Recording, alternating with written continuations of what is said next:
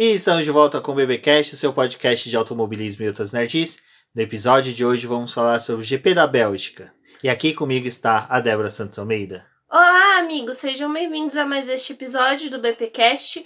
Bom, basicamente o GP da Bélgica foi uma tremenda de uma enrolação, mas tivemos quem no pódio, né? Tivemos Max Verstappen, George Russell e Lewis Hamilton.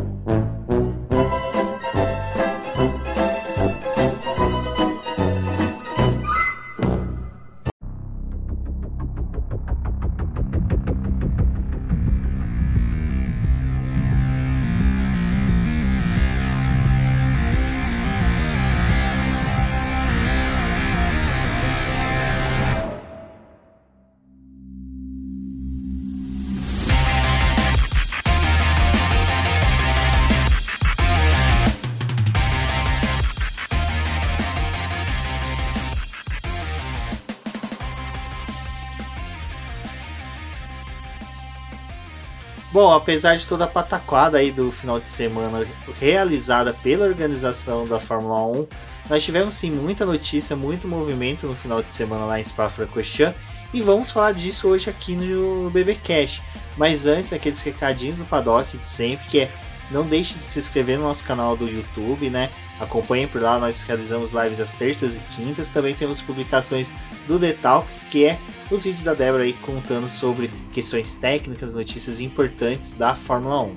Bom, e você também pode apoiar o nosso trabalho por meio da plataforma do Apoia-se e também pelo membros lá no canal do YouTube, onde vocês ajudam a manter tanto o nosso podcast quanto o site e também o nosso canal. Então passe por lá, verifique para poder se tornar um apoiador e fazer parte do nosso grupo de WhatsApp. E a gente também liberou a oportunidade para você fazer parte do nosso grupo de WhatsApp lá pela conta da Amazon. Se você é Amazon Prime, você pode dar pra gente uma inscrição lá na Twitch e entrar em contato com a gente que nenhum valor a mais vai ser debitado para você, mas a plataforma acaba repassando o valor para a gente. E aí você tem a oportunidade de apoiar o nosso trabalho e também fazer parte do nosso grupo.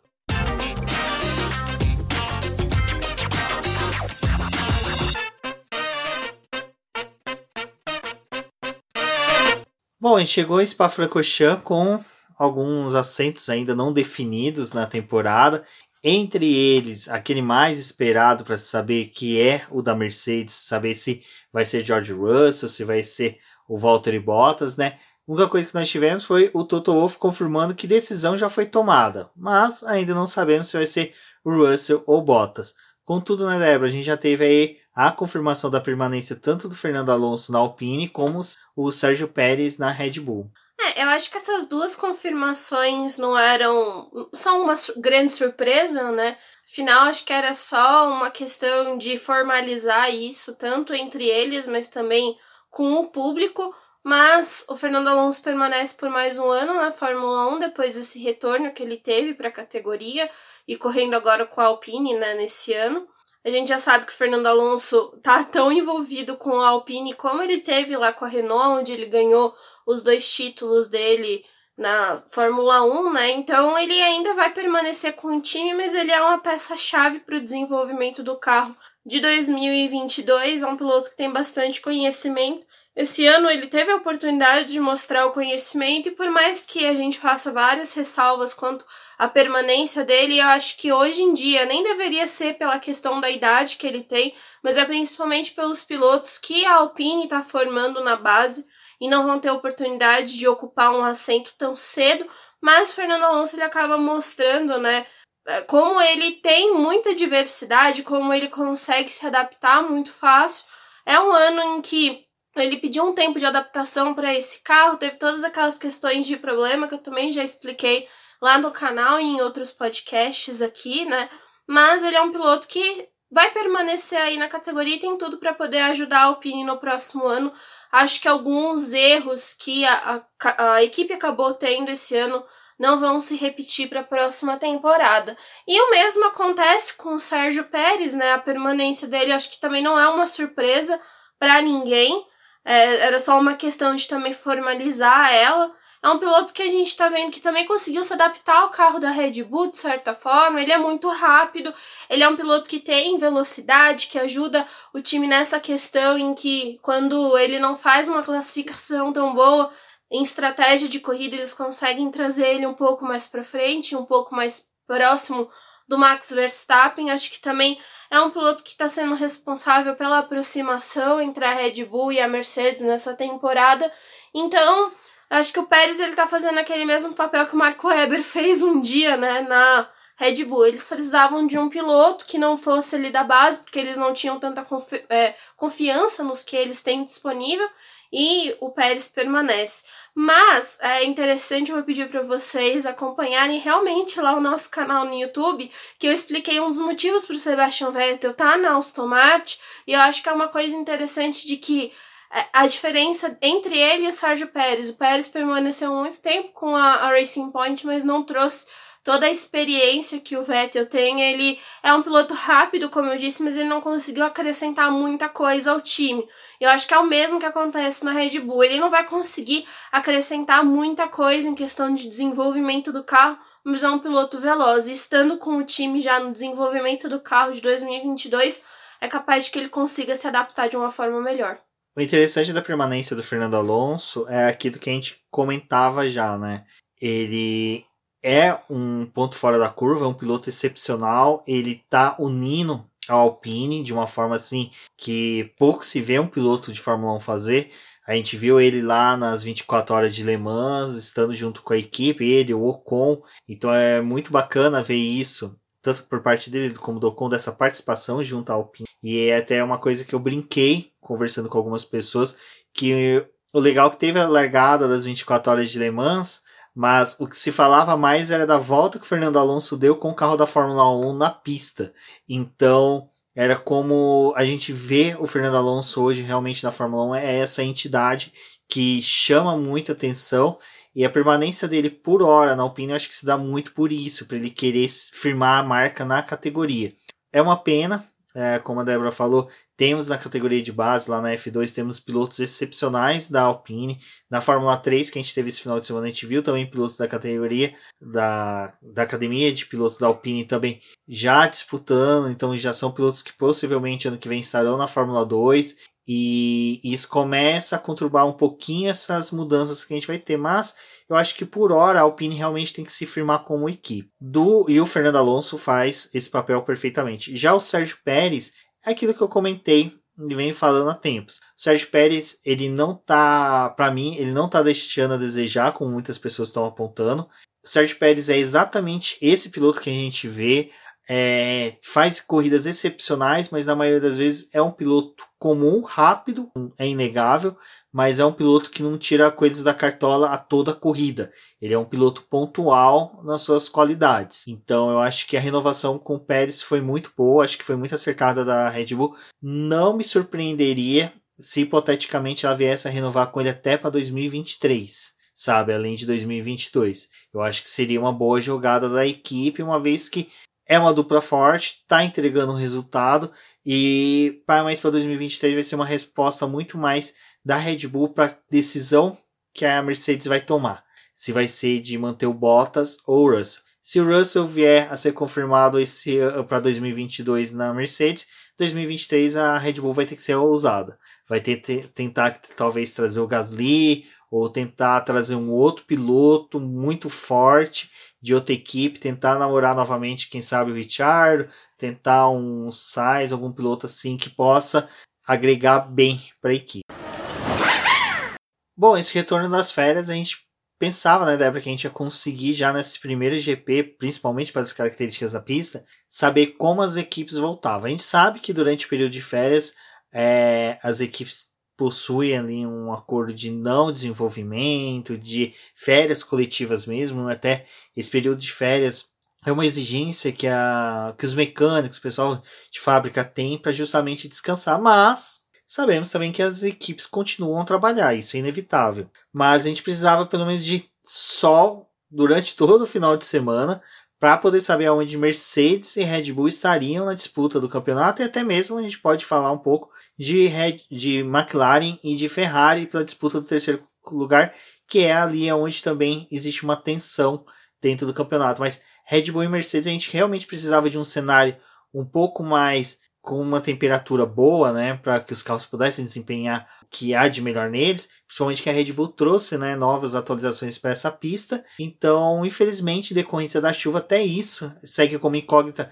para a Holanda e na Holanda já antecipe, corremos o risco, corremos o risco, né, de não saber em decorrência de ser uma pista nova, características da pista, e já antecipo para vocês, vai ser uma corrida bem apática. Bom, é complicado, né? Porque a gente já sabe aonde a Bélgica está situada, né? Que tem a possibilidade dessa instabilidade climática, principalmente pela sua localização, né? Então, já tem aquela coisa de às vezes tá chovendo em um ponto da pista, no outro tá seco. Já acaba que essa dificuldade ela é introduzida durante todo o fim de semana, né? Então, você tem que contar com tempo firme para poder conseguir ver alguma coisa e não foi o que aconteceu durante esse fim de semana. Já tinha a previsão de chuva durante todo o fim de semana e isso acabou atrapalhando um pouco do desenvolvimento de tudo, né? A gente vai chegar na corrida, mas a gente já sabia que ia ser um fim de semana mais complicado para poder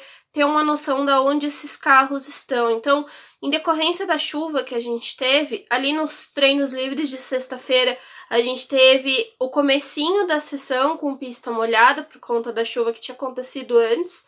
Eles ainda conseguiram dar algumas voltas né, na pista e usar os pneus para pista seca, mas é, treino livre, né? E os dois primeiros treinos livres, ainda mais de volta de férias, bem complicado, não tem muito o que dizer sobre esses carros, até porque o pessoal tá testando peça, tá fazendo algumas verificações. A Mercedes mesmo fez teste de asas diferentes ali nos carros, né?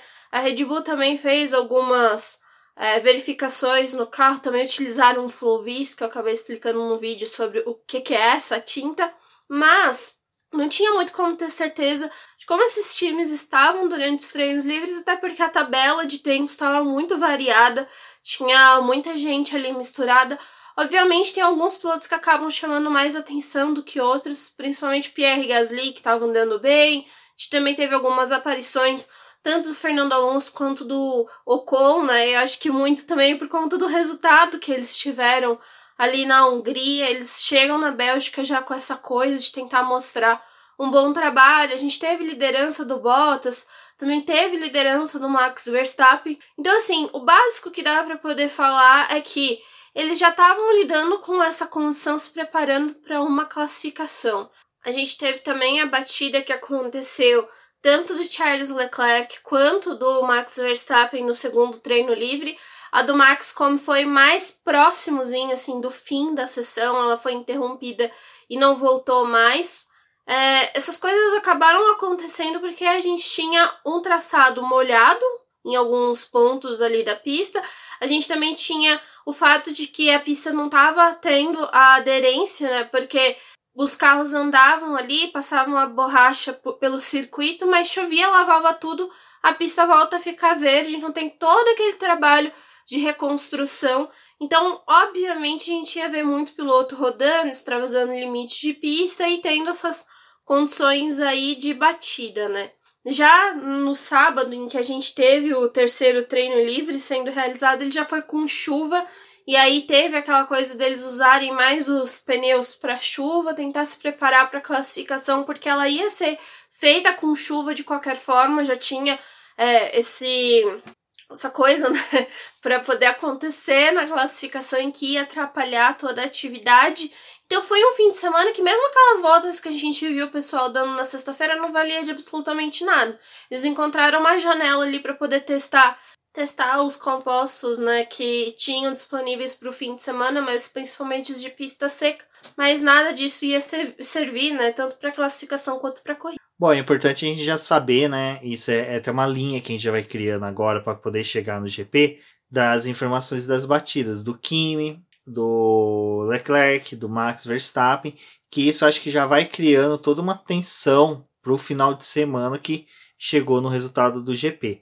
Mas ainda, né, Débora, a gente teria chuva no sábado que atingiu o Q3 e a classificação que podemos dizer assim que também já foi criando uma tensão na realização da corrida. É, se a gente for parar pra poder pensar, acho que a sessão mais crítica que a gente teve nem foi da Fórmula 1, foi a da W Series, né? A W Series realizou a classificação dela lá de 30 minutos, em que teve aquela batida horrível, em que seis pilotos se envolveram num acidente, né? A gente teve a Vischer ficando machucada por conta daquela batida horrível, porque ela absorveu a pancada de praticamente todos os carros, né? Foi uma das pilotas, além da Aira, que acabaram indo pro hospital, mas a gente já tinha essa coisa de que era um final de semana conturbado, né? E, de, e muita crítica com relação ali a El Rouge, que é uma, uma parte do traçado em que é, é muito vangloriado ainda, né? Que o pessoal gosta muito, porque é uma marca de spa, mas é um trecho em que o pessoal tava reclamando bastante e, assim, se a gente pensar só no final de semana de corrida, é meio complicado, porque a pista tá lá disponível o ano inteiro. É uma pista, não, um circuito desde 1950 que tá no calendário da Fórmula 1, passou por muitas mudanças até chegar ao traçado atual que a gente teve. Ele precisou sofrer modificações, principalmente por conta de segurança era um traçado muito longo, passava dos 15 quilômetros. Depois, ali nos anos 80, eles acabaram enxugando, mas ainda é um dos traçados mais longos que tem na Fórmula 1. E pela sua construção, em que ele tem três pontos ali, a gente tem essas peculiaridades, né, que é só de Spa. Mas era uma coisa que a gente esperava que ia acontecer pro restante do fim de semana mesmo. Então foi toda uma construção, porque a gente já sabia que ia ocorrer, né, durante a classificação. E ali, quando a gente viu todo mundo se arrumando para classificação, já teve atraso pro começo dela. Eles estavam tentando encontrar brechas, né, durante todo o fim de semana para poder fazer a realização do, das sessões, né? A classificação não foi diferente. Mas como ela é uma parte oficial, né, da, do que a Fórmula 1 tem, obviamente, é a sessão que eles mais preocupam, que tem uh, o fato de, ah, se não dá para poder realizar hoje, realiza no próximo dia, porque ainda tem brecha, no, não brecha, né, mas tem no regulamento essa opção. Bom, mas vamos, né, a classificação, aí depois a gente chega no ponto aí do acidente do Lando Norris. Que a classificação, bom, a gente já pode ver que desde o começo, né, o Russell e o Latifi ali mostraram as garrinhas deles e ficaram a todo momento, né, querendo, sabe, demonstrar serviço. Teve um momento que eles entraram ali com o pneu de intermediário, enquanto o pessoal entrou com chuva extrema. É, e eles começaram ali, tanto no Q1, já mostrar um bom desempenho, e assim foi seguido tanto no Q2 como no Q3, né, Débora? É, a gente teve ali já no Q1, eles saindo, né, a dupla da Williams indo com os pneus intermediários, tava todo mundo com o pneu de chuva extrema, tanto que a gente viu o Latifi rodando, né, e aí ficou aquela coisa de, tipo, será que ele tava realmente com o pneu certo na hora certa? Mas depois se provou que era a melhor opção realmente usar esse pneu. Porque depois as outras equipes tiveram que já fazer a parada, né, e colocar o pneu intermediário. Mas a classificação também foi dessa forma, né, tentando encontrar janelas para poder dar continuidade a ela e fazer é, todo o seu andamento, né, custe o que custar no sábado, porque não ia ter é, espaço para o domingo, né? É, do treino classificatório, acho que o mais legal mesmo foi o Q3, que a gente conseguiu ver ali o avanço do Russell, do Daniel Ricciardo, que conseguiu, junto com o Lando Norris, seguir, né, pro Q3. As duas Ferraris ficaram no Q2, acho que isso foi uma surpresa. Eu mesmo apostava uma possível briga ali por pole por parte da Ferrari, mas só que foi muito otimismo meu, mas acredito que a Ferrari poderia sim ter tido um bom desempenho em pista seca, acho que não seria um devaneio tão grande assim, mas pilotos bons, né, passaram por Q3, acho que foi interessante também ver o Sebastian Vettel conseguindo colocar o Aston Martin, o Vettel que protagonizou aí um momento bem interessante que a gente já vai comentar agora, mas a disputa do Q3 foi bem legal, mas antes do Q3, né, em si se concretizar e se finalizar, a gente teve o acidente do Lando Norris em que quando teve a saída dos carros, quando os carros se alinharam para sair, eu já estranhei uma coisa. Uh, antes do Q1, Q2 uh, acontecer, a categoria estava mandando tanto safety car ou carro médico dar voltas na pista. E já porque Q3 eu não me recordo deles terem enviado. Pode ser que seja uma falha minha, mas eu não me recordo deles terem enviado o carro para fazer a, a, essa verificação. Na saída dos carros, né? Sempre alguns ali esperam um pouco mais, um, aguardam um pouquinho. O Lando Norris saiu à frente do Sebastian Vettel e o Sebastian Vettel vinha no rádio pedindo, né, bandeira vermelha, bandeira vermelha, não tem como ter visibilidade, tem como ter como correr. E isso é uma coisa que eu já antecipei pessoal. É, eu não acho que piloto da geração atual é mimizento ou eles ficam, se eu não me engano, com medo de disputar. É que realmente os caras têm o tato da pista. Eles sabem quando não tem condições para eles. É pior não correr, pior não disputar uma, um grande prêmio. É, ficar adiando o treino classificatório também é ruim para o piloto. Você sabe? perde toda a adrenalina, né? perde time, perde inúmeras coisas. Então, para o piloto também é ruim. Não é uma coisa gratificante para eles. Então, se o Vettel, que é um piloto já mega experiente, estava falando isso, é, não somos nós no, no, sofá que vamos ficar falando que tinha condições. Né? E veio acontecer o acidente né, do Lando Norris, que depois até o Lando Norris falou que foi um pouco em decorrência de uma falha dele. Bom, mas se ele está colocando dessa forma, vamos aceitar. Mas assim, é o que eu falo do acidente dele é a questão que a gente viu, como a Débora falou da W Series, vimos na Fórmula 3 também tendo um incidente assim. Uh, semanas atrás a gente teve o foi o Aitken, né, que bateu na é que bateu nas 12 horas, 6 horas de espaço. 12 horas de Spa. Teve uma batida também que destruiu a Lamborghini dele. Ele voltou, bateu no mesmo local. O carro rebateu, voltou para a pista. Outro carro bateu. O carro ficou em pedaços. Então, para quem acompanha Endurance e acompanha a Fórmula 1 já vinha com esse temor. Quando anunciaram chuva, eu vi que teve muita gente gerando meme. Uma das coisas que me lembrava era esse acidente do Eight, era os outros acidentes que a gente teve na pista. Uh, todo o debate que está tendo sobre a mudança do traçado, que é necessário sim, isso não tem como se negar. Então, quando teve o acidente do Norris, que depois abriu o rádio do Sebastian Vettel, puto da vida, porque ele vinha falando bandeira vermelha, não adianta. Uh, sabe, você começa a se questionar realmente se vale a pena ou não, em prol do entretenimento, ficar mantendo esses pilotos nessas condições. Mas, só para finalizar a questão do, do acidente do Lando graças a Deus, o moleque saiu bem. Até depois ali a câmera da Band filmou a parte do hospital, ele com a bike da McLaren, já pronto para voltar, queria voltar de bike, mas o pessoal mandou ele voltar de ambulância, até por segurança, então que bom que o menino conseguiu aí voltar no domingo para correr, mas eu quero que o pessoal que reclamou do, do acidente dele, que falou que foi culpa da direção, culpa da, da, de todos, mandar o piloto naquelas condições, não sejam as mesmas pessoas que hoje, no domingo, né, que a gente está gravando, tenha sido as mesmas pessoas que ficou criticando a categoria por ter demorado tanto, né, por ter prolongado por quase, quase não, mais de quatro horas aí o grande prêmio, né? Então a gente tem essas duas situações. No sábado, todo mundo descendo a lenha na categoria que colocou o piloto em risco, depois no domingo, todo mundo batendo que a categoria não colocou os pilotos em risco e não teve corrida. É, eu acho que tem duas coisas que é importante falar aqui, que é o que está sendo pautado a mudança do traçado de Spa, e é uma das coisas em que, se a gente vê, né, se for olhar todas as histórias, da maioria dos circuitos, e aí eu recomendo os textos lá que a Denise faz, né, pro BP, contando a história dos circuitos, muitos a gente vai ver que passaram por mudanças por conta de segurança. Então eles não deixaram de ser circuitos icônicos ou nem lugares icônicos.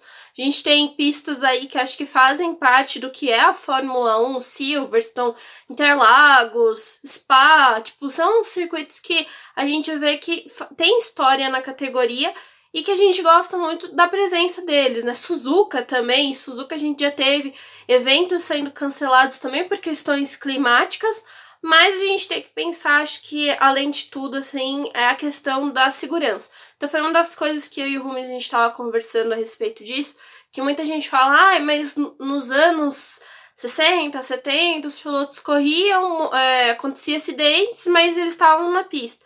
Eu acho que é difícil até de você falar isso, porque é, ali nos anos 50, 60, a gente teve alguns acidentes, mortes de pilotos, e conforme foi acontecendo, muita gente perdendo amigo, perdendo companheiro de equipe, né? Pessoas que.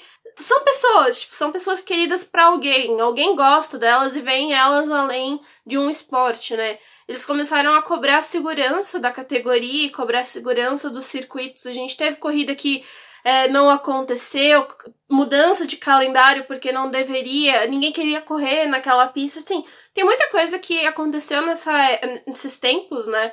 E foram moldando a Fórmula 1 e o automobilismo para poder se tornar o que é hoje. Então, obviamente, tudo que a gente pensa, tanto do acidente que a gente teve ali do Ayrton Senna, das mudanças que teve para os carros, mas também de outras coisas que aconteceram na categoria e tudo foi é, indo mudando, né? A gente teve o acidente do Grosjean, que não, não tem muito tempo que aconteceu, foi ano passado. A gente quase perdeu um piloto e aí também já tiveram que repensar nas questões ali do carro. Então, a gente já chegou nesse ponto para poder ter tanta segurança e para poder ser o entretenimento, mas também ter segurança para quem tá fazendo aquilo, porque que, tipo, vai chegar hoje e a gente vai falar, não, corre de boa aí, porque você já. Você já tá se arriscando a 300 quilômetros, então dane-se se você tiver que se arriscar numa chuva também. Tipo, não é assim que funciona, né? Já teve muita coisa que se provou. Acho que a forma como a categoria conduziu algumas coisas nesse fim de semana não foi muito legal. Mas aí a gente tem que repensar também é, regulamento e repensar outras coisas. Mas obrigar os caras a correr também não é assim. Obviamente, quando a gente teve a liberação ali do pit lane no Q3 e tinha piloto esperando, né, que foi o Lando Norris e até o Sebastian Vettel, que estavam esperando para poder ir pra pista, cara, se a pista tá liberada, eles vão entrar, sabe? Tipo, eles têm que cumprir aquela parte ali. E você vai esperando mais tempo, né, como algumas pessoas falaram, ah, mas parou de chover, manda os carros pra pista. Tipo, não é você mandar os carros pra pista, porque quando você manda, tipo, não é que a água ela sumiu. ela tá empoçada ali de alguma forma. Por isso que o carro médico, o carro, o safety car, são tão importantes para poder também tentar espalhar um pouco da água. É, a gente tem que pensar na segurança da categoria e da segurança dos pilotos acima de tudo. É, são entretenimento, mas também eles são pessoas. A gente tem que pensar que se, assim, se morrer, o, o quão ruim vai ser também pra categoria, sabe? Porque aí a gente vai estar tá aqui debatendo, tipo, ah, o momento que mandou pra pista foi errado. Tipo, vai ter uma mancha que eu acho que não é necessária. E a gente já teve mortes e acidentes o suficiente, principalmente pra minha geração, porque eu sou depois do Senna, mas eu acho que para mim já basta as coisas que a gente conseguiu ver, né? A gente teve a morte do Julius Bianchi, do, do Anthony Robert, que era piloto da, da base, né? A gente teve o acidente do Grosjean, que poderia ter gerado uma fatalidade. O da W Series também foi horrível de se ver, então assim, chega, sabe? Acho que tem coisas que dá para poder ser é, avaliada com o melhor cuidado. Muita gente também tava falando que Spa é icônica por causa do Rouge. Putz, é, mas se tiver que mudar, se tiver que fazer um plano ali para poder trazer, fazer modificações, trazer mais segurança, eu prefiro que façam isso e a pista permaneça no calendário a todo mundo chegar no próximo ano e falar: a gente não quer mais correr em Spa, não vamos mais correr lá porque não tem segurança. A gente tem medo, entendeu? Então, prefiro que a pista permaneça, mas que se façam algumas mudanças. E a gente viu o Spa esse ano passando por aquela chuva torrencial lá que acabou também danificando parte do autódromo. O Hamilton falou durante o fim de semana que tinha um bump ali, né? Na, fez uma, uma lombada, né, na, na pista. Tipo, coisas que acabou acontecendo por situações climáticas, mas que, se fosse melhor pensado, poderiam ter feito uma obra melhor. E a gente sabe que fazer obras em autódromos é bem complicado. Tem aquelas reformas pontuais ou coisas que eles fazem para poder receber a categoria, mas se tiver que fazer uma reforma completa e modificar essa parte do traçado, por que não, né? Porque a gente não pode pensar que só a Fórmula 1 corre lá. A gente tem categorias de base que, infelizmente, eu, atualmente, eu acho que elas não deveriam correr lá, principalmente depois do acidente que a gente teve do Roberto. Mas se querem continuar que esse pessoal corra lá e faça o trabalho, né? Que seja uma forma também deles aperfeiçoarem a guiada deles para quando chegar numa Fórmula 1, numa outra categoria mais experiente, mas é, ainda tenho minhas ressalvas quanto a isso. Isso tudo, esse debate todo que a gente teve, até que a Débora falou agora, já aconteceu só com o treino classificatório, que já foi bastante, né? Mas aí, só para você ter uma ideia de como já estava no domingo, do, desculpa, no sábado, toda essa discussão já rolando, questão de segurança, questão de como Spa-Francorchamps é, ela ainda remete aos traçados antigos, até que na hora que eu a Débora estava falando, eu fui dar uma olhada na, no histórico dos GPs da Bélgica, uh, só para me recordar, uh, em 70 foi o último GP de Spa-Francorchamps, naquele traçado antigo, lá de Mais 14, 14 quilômetros. Então aí foi para Nivelitz, depois foi para Zolder, e aí em Zolder o último GP foi aquele trágico que teve o um acidente com a morte do Gilles Villeneuve. Então, ou seja, vocês já veem que então, questões de segurança sempre estiveram envolvidas, principalmente em pistas que seguem traçados ainda clássicos. Uh, como a gente viu no final de semana inteirinho, e a gente recomenda os textos da Denise, que toda pista sempre tem evolução, não adianta. Uh, até uh, a gente lembrou agora, eu falei agora há pouco de Le Mans. Le Mans, durante as 24 horas direto, tinha Full Course Yellow, por vários trechos por causa de vários trechos, não, trecho inteiro da pista ou algum trecho sobre bandeira amarela. Teve aquele, aquele acidente da Sophie Flash, mas ao mesmo tempo que aconteceu o acidente dela ali, teve outros acidentes que aconteceram em outra parte da pista. Exato, então eles já têm medidas de segurança visando que é, é melhor você ter um espetáculo com segurança do que simplesmente querer colocar os pilotos ficarem correndo disputando a, toda, a torta direita. Então, Felizmente, como eu falei, a gente não teve nenhuma fatalidade nesse final de semana. Pelo volume de acidentes que nós tivemos, sabe? É uma gratidão a gente poder chegar domingo, tá gravando sem ter nem tido nenhuma fatalidade, sabe? É muito bom a gente gravar sem ter que falar que, putz, perdemos um piloto, perdemos uma pilota na W Series. É... Até quando teve acidente do Norris, eu tuitei falando, gente, não tem como ter W Series nessa condição. E por sorte o tempo melhorou, conseguiu ter uma redução ali da chuva. Na verdade, acho que durante a WSeries nem choveu direito, elas conseguiram correr e foi uma corrida até bacana, foi e bem foi gostosa. Foi largada com safety car, né, também. É, exato, então já já deu pra gente poder ficar um pouco mais tranquilo, mas mesmo assim foi bem, a gente teve bastante temor durante a prova. Bom, eu vou ser sincero que assim, eu já acordei faltando alguns minutos para a corrida. Dessa vez eu nem quis assistir Globo Rural. Eu quis realmente, sabe, acordar, tomar um café e já ir para a corrida. Quando eu acordo, Débora já tá, né, desperta umas três horas ali já analisando as coisas. Quando eu chego na sala, já me fala: Sérgio Pérez já bateu. Aí eu, isso não é bom.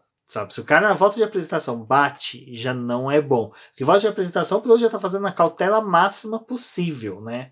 E ali onde que o Sérgio Pérez bateu não é um lugar para se bater tão fácil, sabe? E você vê que ele perde o carro de uma forma ridícula, sabe? Ridícula que eu falo que não é que ele tenha sido bração, é que realmente foi uma coisa, sabe, estranha. Mas enfim, aí começa aquele show de horror do ponto de você não ter certeza se vai começar a corrida, tem, começa a ter adiamento de 5, 5 minutos, e você vê a transmissão mostrando que não tinha condições, que a chuva estava pesada, chuva pesada, junta com floresta em volta, muita neblina. Uh, ah, para quem já teve oportunidade de ficar numa região como aquela, em que você tem muita mata do lado, você é, sabe que realmente tem muito. A neblina atrapalha a visibilidade. E mesmo que tenha uh, uma pouca neblina assim, eu acho que o ambiente não, não auxilia. Porque quando o carro levanta spray, você não enxerga nada.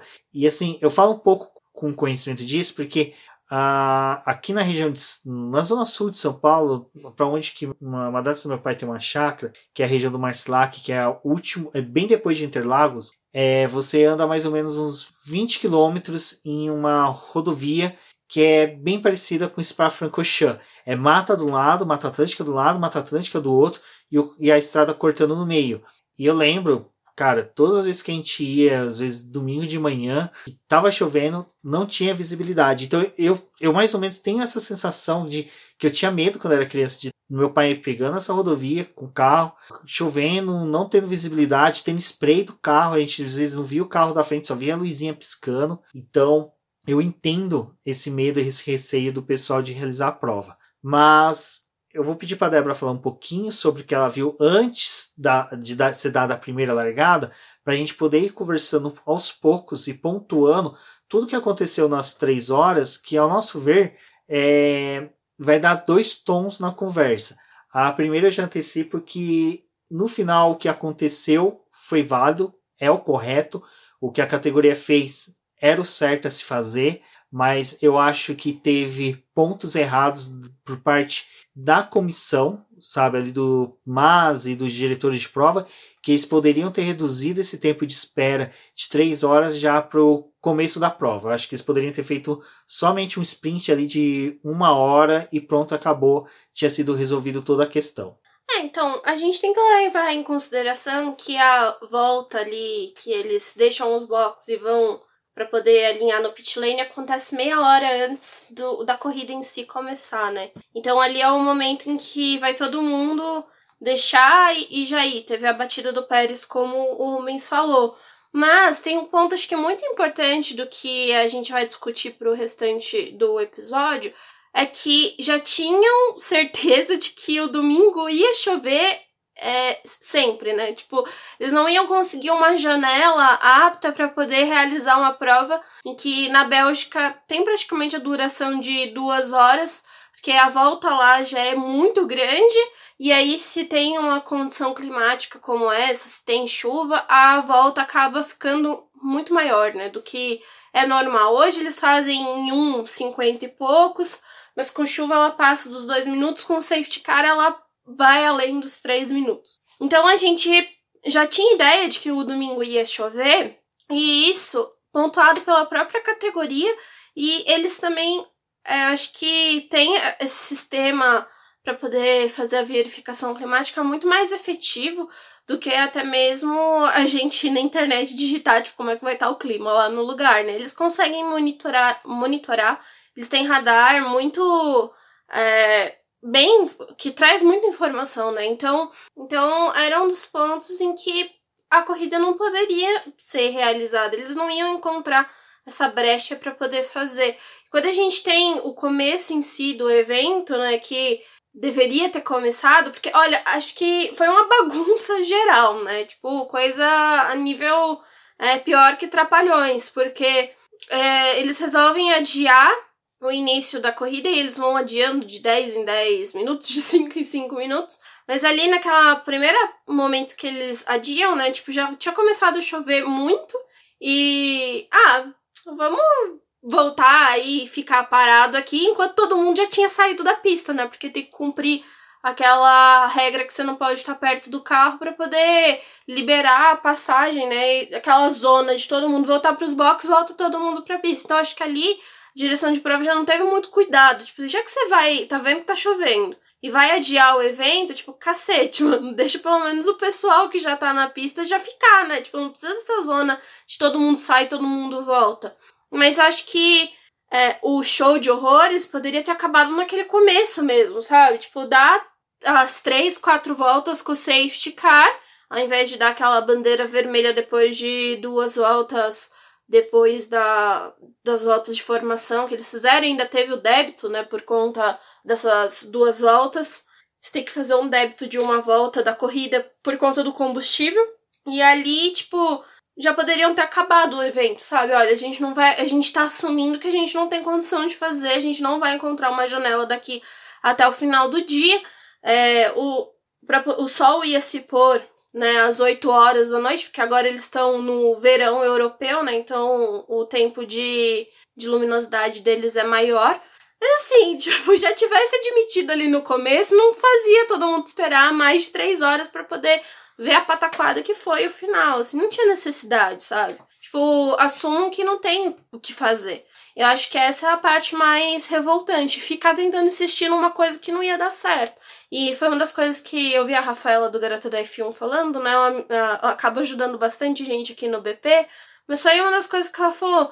Tudo isso para de certa forma não devolver o dinheiro do ingresso e dar como concluído o evento, sabe? Tipo, ninguém teve preocupação também com o pessoal que tava na arquibancada, porque quem já passou por isso de ficar naquela tensão de se vai ter a corrida ou não, é um saco, sabe? Tipo, tudo bem, você tá com seus amigos, mas olha a situação que o mundo tá vivendo. tipo, pra quê, né, arriscar mais? A gente já teve numa situação dessa parecida em 2016 em Interlagos, que choveu, choveu, choveu, eles conseguiram dar continuidade à corrida, mas a gente teve vários amigos indo embora antes porque tinham que pegar avião para poder ir embora. Então, tipo, ninguém sabia se ia ter a corrida ou não.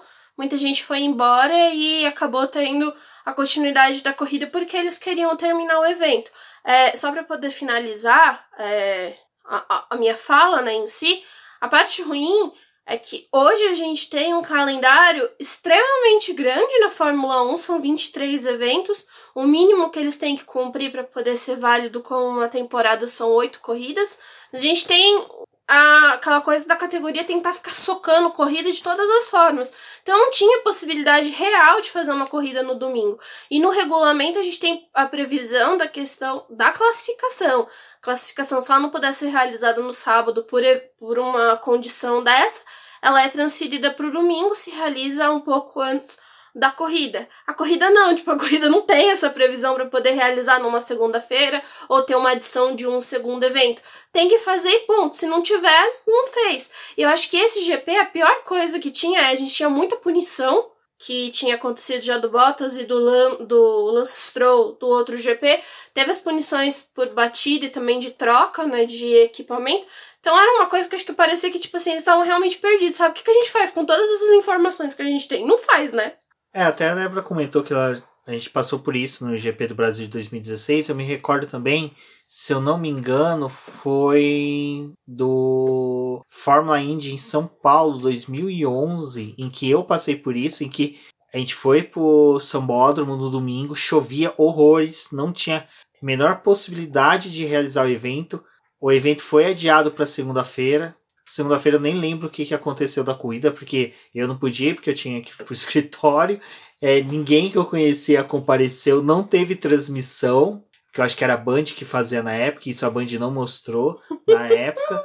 Uh, então foi, foi bem frustrante a gente ter tido esse adiamento. E agora, voltando para a questão que aconteceu esse final de semana, eu vou meio que fazer o advogado do diabo por parte da FIA, Liberty e organizadores. Qual que é o problema que a gente teve ali na, nessa questão? Sabe quando você tem que tomar uma decisão de família, tipo partilha de bens, vamos por dessa forma, ou uh, pintar a cor da casa em que cada um começa a meter o bedelho e cada um quer falar de que quer uma cor. E você que vai pagar, você não tem como optar ou se você optar por uma cor, vai passar o resto da vida, da, ou os restos dos dias do ano até você pintar novamente, com a família falando que não gostou da cor, porque a cor, aquela cor não favorece os olhos da pessoa, não favorece o cabelo, o gato não gosta, o cachorro não gosta, sabe? Os vizinhos vão comparar a casa com uma casa de pessoas não muito bem relacionadas no bairro, entre vários motivos. É mais ou menos o que acontece com uma coisa dessa. Imagina o Mazzi tá ali na sala dele, sabe? Já recebendo vários pedidos. A gente teve ali durante a corrida, já ó, naqueles momentos que teve do safety car, o Max Verstappen falando que dava para correr, mas só que o Max Verstappen é o pole, né? Ele tá com a visão limpa. Uh, lá para trás tem pilotos falando que não tem. Provavelmente a Red Bull já devia estar tá pedindo, não, vamos fazer a corrida, tal, tal, tal, porque, né?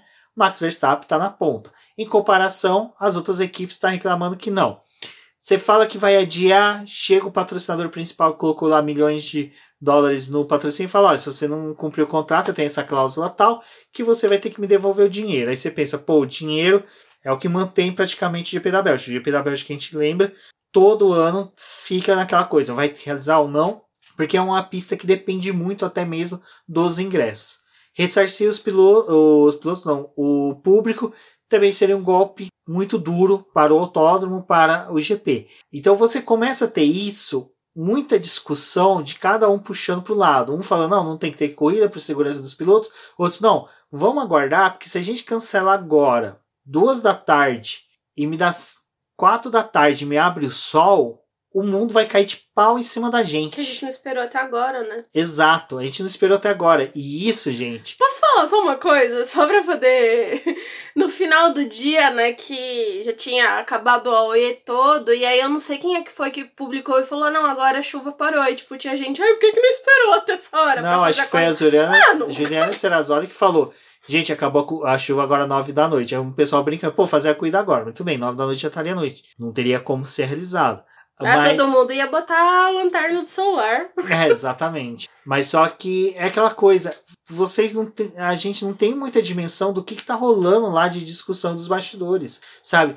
É, emissoras pedindo, ó, mantém, faz a corrida aí, dá um jeito, patrocinadores batendo em cima. chefes de equipe, sabe, recebendo telefonema da fábrica, falando: olha, realiza a prova, não realiza a prova. É, tem resguardo dos pilotos, não tem resguardo dos pilotos, eles recebem salário para isso. Então, vira um tumulto, sabe? Parece aquele. É, até o brinco, parece a salada de a maionese do final de, de ano. Põe uva passa, não põe uva passa. Todo mundo gosta de uva passa, ninguém gosta de uva passa. Quem não gosta, separa uva passa, mas eu tenho que ficar separando. Então, é, é essas situações que a gente tem no dia a dia, extrapola isso com milhares de dólares sendo discutido, é o que acontece no final de semana de GP. Então, eu entendo o que aconteceu por parte da, dos chefes de equipe, dos chefes de equipe não, do Masi e do pessoal da organização, mas eu não concordo com a questão de ficar adiando sendo que sabia que não teria como. E aí a gente pergunta, pô, mas como é que sabia? Cara, sistema de meteorologia da Fórmula 1, por mais que a gente tenha tido aquela, aquelas dores de cabeça de vai ter chuva a cada 10 minutos, cada 10 minutos, na maioria das vezes, quando tá chovendo do jeito que tava na Bélgica, você tem a meteorologia apontando que vai chover o dia inteiro, pega ela, fecha ela e fala, gente, vai chover o dia inteiro, não tem como realizar a corrida. Bom, Suzuka já teve duas provas canceladas por conta de tufão. Tipo, eles sabiam que ia ter o tufão e não ia ter como realizar a corrida. Tipo, esse GP da Bélgica era isso. Todo mundo sabia que esse fim de semana e o restante da semana ia passar chovendo. Não tinha como realizar, tipo, não era nem para poder ter perdido tempo com treino livre e classificação. Não, até que eu acho assim, classificação, treino livre e classificação, até você chegar no que chegou no domingo, dava pra você ter mantido o calendário. Eu acho que não precisava ter cancelado. O problema é você chega às duas da tarde e você tem uma situação horrível. De manhã teve corrida da Fórmula 3 em que o tempo estava bom. Então você, eu, eu entendo o, o que eles estavam passando ali. Estava assim, putz, e se o tempo ficar igual da Fórmula uhum. 3 a gente cancela, o pessoal vai embora para casa, jornalistas, quem tá aqui na pista, começam, ó, oh, acabou a chuva. Como a gente já teve várias vezes em eventos que teve chuva, o pessoal postando depois. Ó, oh, acabou a chuva, dava para correr agora. Você imagina a dor de cabeça que ia ser esse inferno de vida do pessoal perturbando a organização, falando: olha, acabou a chuva duas horas depois, dava para ter esperado, sabe? Então é muito fácil a gente do nosso sofá mensurar isso. Então acho que dito isso, acho que dá para entender mais ou menos o que aconteceu ali por essa questão do adiamento. O que eu acho que deveria ter sido feito e era o correto era pega o regulamento. O que, que diz o regulamento? Para prova ser válida tem que ter duas voltas. Chegar para todo mundo e falar assim: olha, vai ser o seguinte, a gente não tem previsão de melhora o tempo tem perspectiva de que vai ficar assim até o final do dia. Para a gente não manter o público aqui nessa chuva, vamos dar o máximo de volta possível atrás do safety car. E na hora que a gente vê que não dá mais, tipo, não vai ter mais como, bandeira vermelha, cancelar a prova, acabou, é isso que teve.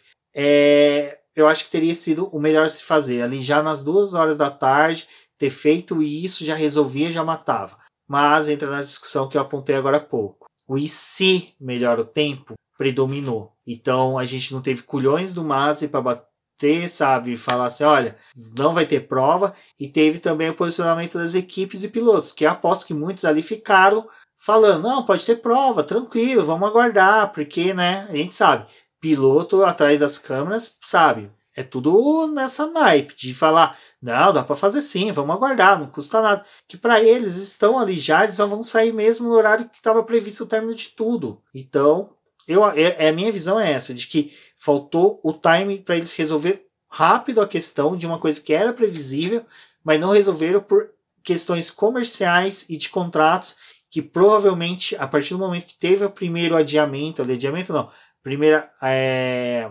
atraso né, da largada em cinco minutos, já começou a se discutir: olha, contratos, temos contratos, temos contratos. Aí só para finalizar essa questão do, do GP que não teve, né?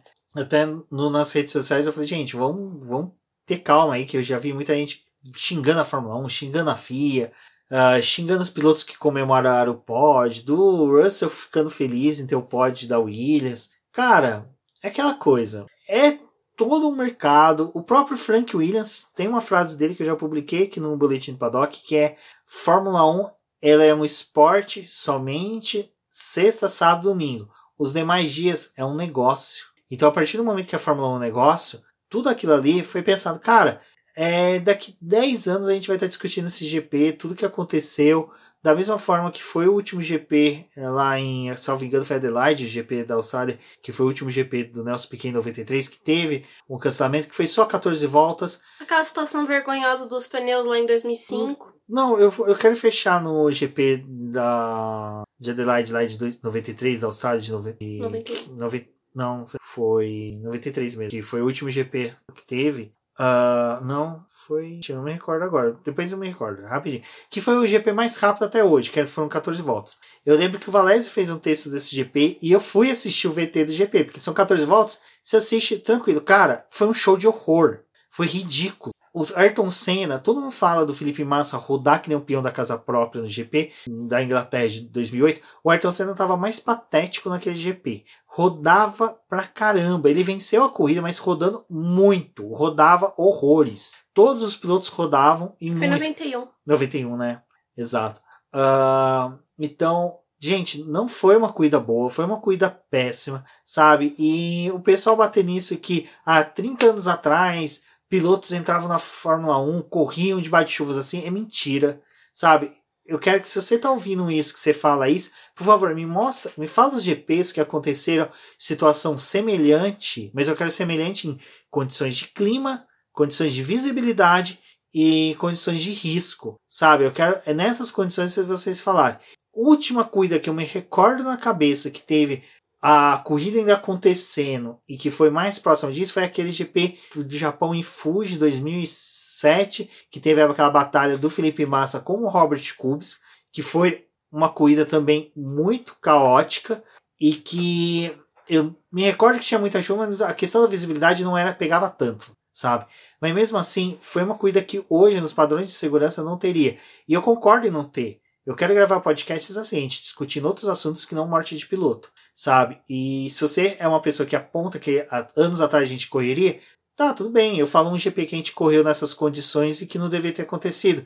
GP do Japão que o Jules Bianchi se acidentou. Uhum. É um GP nitidamente que não deveria ter acontecido por condições climáticas. E a teimosia dessas pessoas falando que vamos correr, vamos correr, vamos correr, piloto tem mais que correr, tem que ter culhões, tem que ir para a pista, estou na morte de um piloto, sabe? Então, assim, quem defende isso, defende morte de piloto. Desculpa, não defende esporte. Sabe? É muito fácil a gente de nossas casas apontar isso. Ah, vamos fazer corrida. Sendo que, cara, desculpa. A última corrida que eu vi nessas condições que aconteceu teve a morte do Jules Bianchi. Sabe? Não morreu ali no GP, mas morreu em decorrência daquilo. Então, eu, eu não concordo muito disso que há 30 anos atrás o piloto entrava, porque não entrava. A gente vê ali o GP do Japão em que o, o James Hunt correu e venceu. Cara, era um GP também muito perigoso.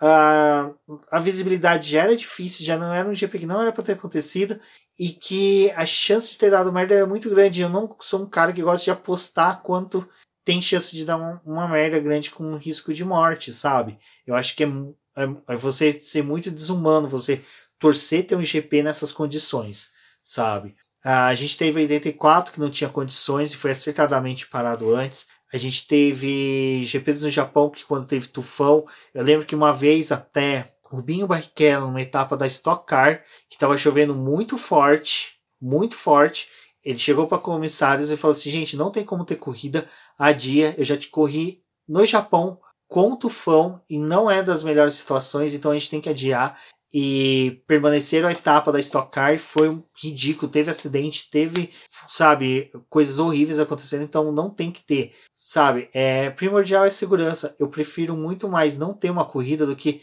ter uma corrida, ter uma fatalidade e dois dias depois eu ter que fazer uma live falando, pô, que pena, esse piloto morreu, esse piloto faleceu. Eu acho que não é assim é, que a gente tem mais que... desagradável é fazer texto de morte, né, de piloto em questão de acidente. Exatamente. Então eu acho que sabe? Eu acho que a gente tem que discutir mais agora, a partir de terça-feira, agora na live, é discutir questões de segurança, é discutir questões de falar sobre. Mudança do regulamento, porque eu acho que assim, tem. É... O regulamento tem que ter algumas brechas para que possibilite análises em decorrência do que está acontecendo naquele momento, mas tem algumas coisas que tem que ser mais. É, tipo, é isso, pronto e acabou, sabe? Tipo, tá numa situação dessa, a gente não vai correr. É, teve uma uh, que o pessoal ficou calculando lá, né, se tinha valido as duas voltas ou não que eles deram. Tipo, tá no regulamento, né? Se der duas voltas. É, não fala da questão do safety car, se você der duas voltas, o líder da corrida der duas voltas válidas, já vale a metade dos pontos. Eu acho que foi justamente isso que eles fizeram, assim, ah, a gente já tá aqui, vamos fazer e dar metade dos pontos e acabou, sabe? É, também não. Obviamente, a gente gostaria de ver a corrida, mas não tinha condição alguma também de liberar os carros para poder dar duas voltas sozinho. É, uma das coisas que eu tava até discutindo com o Rubens é que quando a gente olha o safety car andando sozinho, né, o medical car andando sozinho na pista e dando as voltas dele lá, gente tem que levar em consideração que é um carro maior, o pneu dele é completamente diferente de um pneu que a Fórmula 1 utiliza. Então, um carro só andando ali, dando volta de verificação, eles conseguem ter uma noção, mas o que um carro daquele vai fazer é completamente diferente do que vai ser feito num carro de Fórmula 1 e como vai ser sentido, né? Então, é, até eu tava falando com ele, se fosse para poder dar alguma questão assim de falar, de mais, ser mais justo, um carro que fosse de Fórmula dando volta num circuito quando tá molhado assim, talvez conseguissem mostrar ainda mais para essas pessoas que falam, não, tem que correr de qualquer jeito, tem que fazer, e mostrar, olha, não tem condição alguma de andar com um carro desse.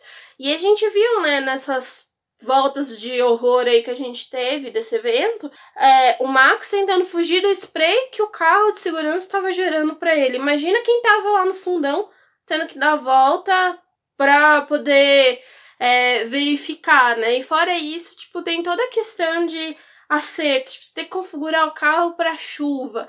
Vai que tem. Sabe? São várias coisas. O Raikkonen mesmo teve que fazer troca da asa traseira dele para poder correr, né? Se fosse ter a corrida. Então, eu acho que algumas coisas têm que ser discutidas, outras eu acho que talvez não vale tanto entrar no mérito, mas o fato do regulamento ter alguns problemas e algumas coisas assim que deixa o pessoal é, meio encafado, talvez devesse ser realmente discutido o que vale o que não vale ser feito. Mas já aconteceu este show de horrores, vamos esperar que isso não se repita e que se acontecer novamente, ter uma situação semelhante a essa, que algumas decisões sejam é, melhor tomadas. É que é complicado, porque assim, eu acho que não teve nenhuma situação tão extrema como essa. A gente teve em Nürburgring, que também teve a dificuldade para poder realizar é, a classificação porque não tinha como o helicóptero decolar e, tipo, foi uma coisa também que já tinha gerado um debate, mas com o GP, geralmente a gente tem a chuva, tem as coisas acontecendo no sábado, né? No domingo que a gente quer para poder ver na corrida não acontece. E eu acho que outro ponto que também talvez valha a discussão é realmente os pneus da Pirelli. Eles não são adequados para chuva, por mais que eles tenham aquela coisa de dispersar a água, né, e tentar fornecer uma aderência melhor, situação que tava na pista, tipo, os carros estavam aquaplanando por conta do pneu, nem é aquela questão do assoalho do carro. Então talvez tenha uma discussão com relação ao pneu de se é possível fazer algo é, para tipo esse pneu de chuva extrema ele realmente ser para chuva extrema, porque quase quando você olha ali parece que eles não tem muita diferença entre si. Obviamente tem as ranhuras são é, tem um desenho diferente, mas numa situação dessa também eles não iam fornecer nenhuma aderência não iam ajudar ninguém. Bom, pessoal, esse foi o nosso BBcast aí sobre o GP da Bélgica. Até durante a, a corrida, né? Vamos por dessa forma, a transmissão vai. É, deve ficar, pô, mas o que a gente vai falar no, no podcast, né? Que a gente vai produzir de conteúdo.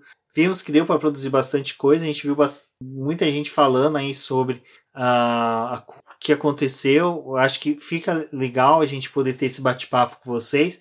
Mas vale ressaltar que, no final das contas, tivemos ali três voltas que foram validadas e no resultado sempre se pontua que tem que ser uh, o resultado da corrida, né, o que estava acontecendo na pista nas duas últimas voltas. Então, como não teve mudança de posicionamento, Max Verstappen venceu a etapa, seguida de George Russell da Williams e Lewis Hamilton da Mercedes.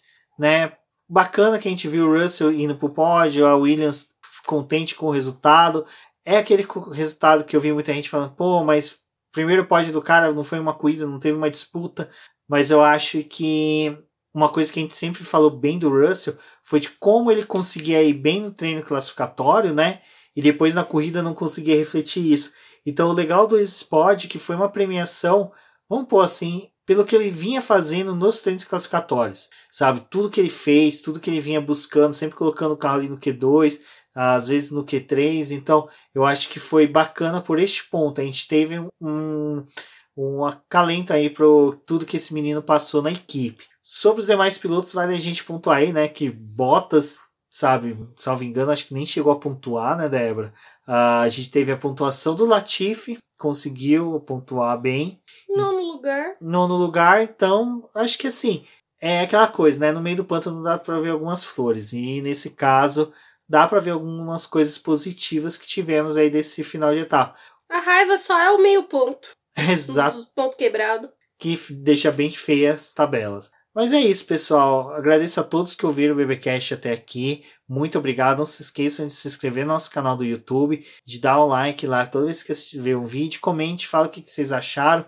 Aqui do podcast, compartilhe nas suas redes sociais, compartilhe também conosco as suas opiniões sobre esse GP e vamos conversar aí na terça-feira na quinta-feira, depois teremos lives para discutir o GP da Bélgica e todo o seu desdobramento e também já nos preparar para o GP da Holanda, que retorna nos calendários aí depois de muito tempo fora e que promete muita coisa a acontecer. Bom, eu sou o BGP Neto, um forte abraço a todos e até a próxima. Eu sou a Débora Almeida, obrigada por escutar o podcast até aqui. Confira as nossas postagens também lá no site para poder verificar mais sobre a história da pista, sobre outras coisas que vão acontecer durante essa semana até a chegada do GP da Holanda. E me siga lá no Twitter, converse comigo. Eu sou a Débora Almeida, né? No Twitter como The Flowers. E até uma próxima.